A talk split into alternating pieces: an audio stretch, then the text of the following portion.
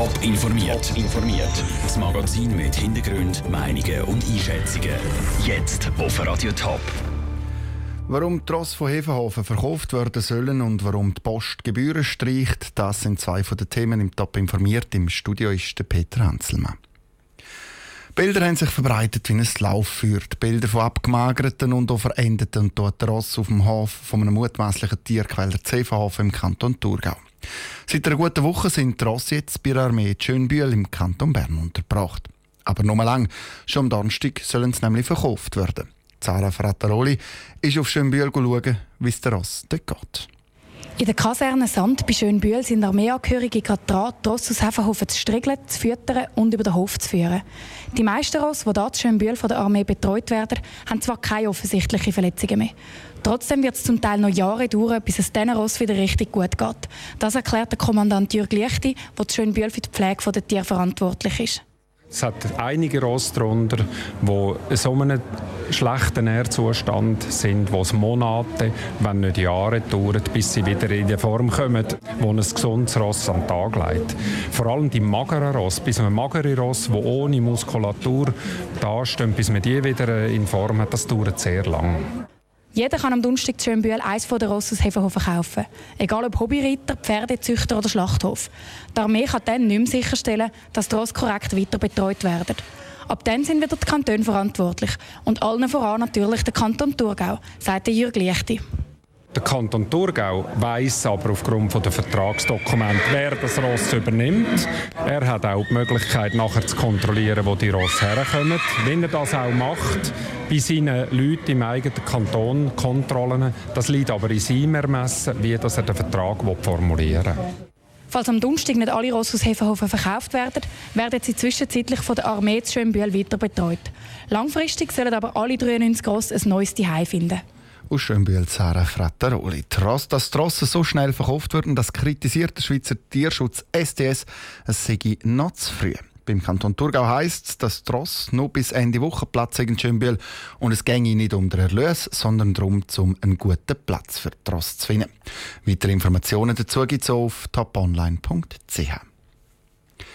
13 Schweizer Franken kostet es pro Päckchen, je nachdem, wenn das über Grenzen verschickt und dann eben kontrolliert wird.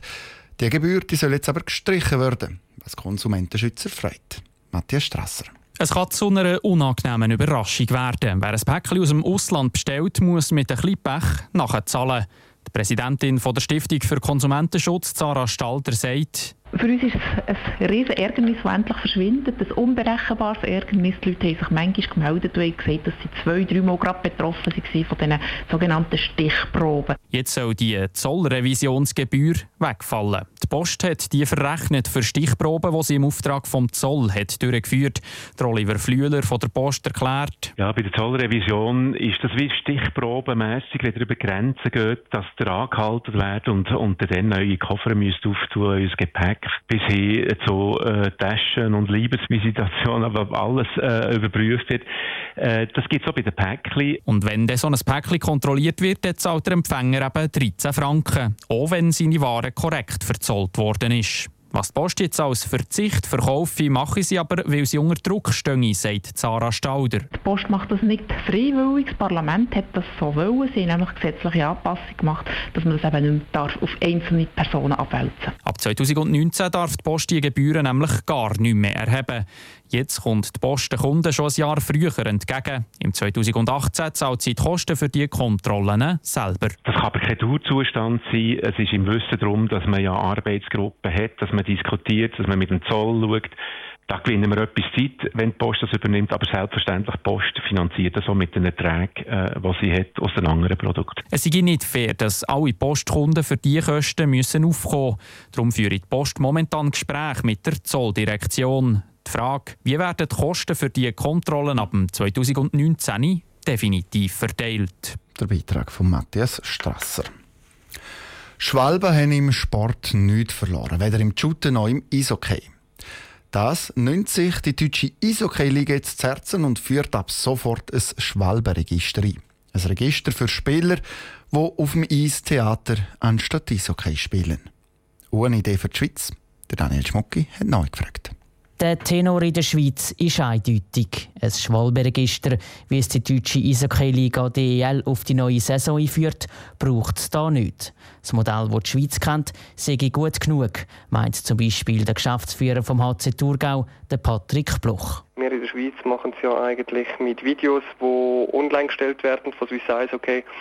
Und ich bin der Meinung, dass das wahrscheinlich viel effektiver ist, wenn es wirklich die ganze Öffentlichkeit, inklusive Fans und allem, wenn die das sehen, wie wenn es einfach im Register aufgeführt ist. Ins gleiche Horn bläst auch der Sportchef von der ZSC Lions, Sven Leuenberger. Er findet, dass die Schwalbenkönige sowieso bekannt sind in der Schweizer Hockeyszene.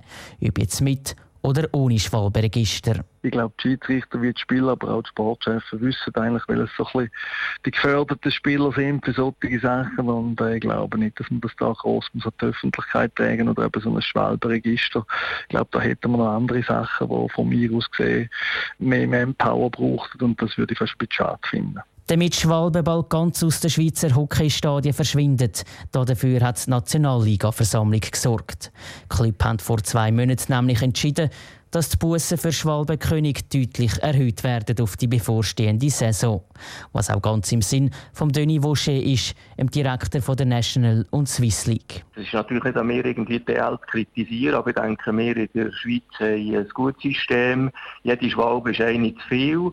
Aber ich denke, jetzt auch mit dem Anheben von den Bussen hoffen wir doch eine gewisse abschreckende Wirkung weiter zu haben. Mit dem neuen Bussenkatalog müssen Hockeyspieler, die eine Schwalbe machen, nämlich nicht mehr 750 Franken zahlen wie bis jetzt, sondern je nach Erfahrung und Lohn vom Spieler schon beim ersten Mal über 1700 Franken. Der Beitrag von Daniel Schmucki. Los geht's mit der neuen Eishockey-Saison in der Schweiz, dann schon in weniger als einem Monat. Start ist der 8. September.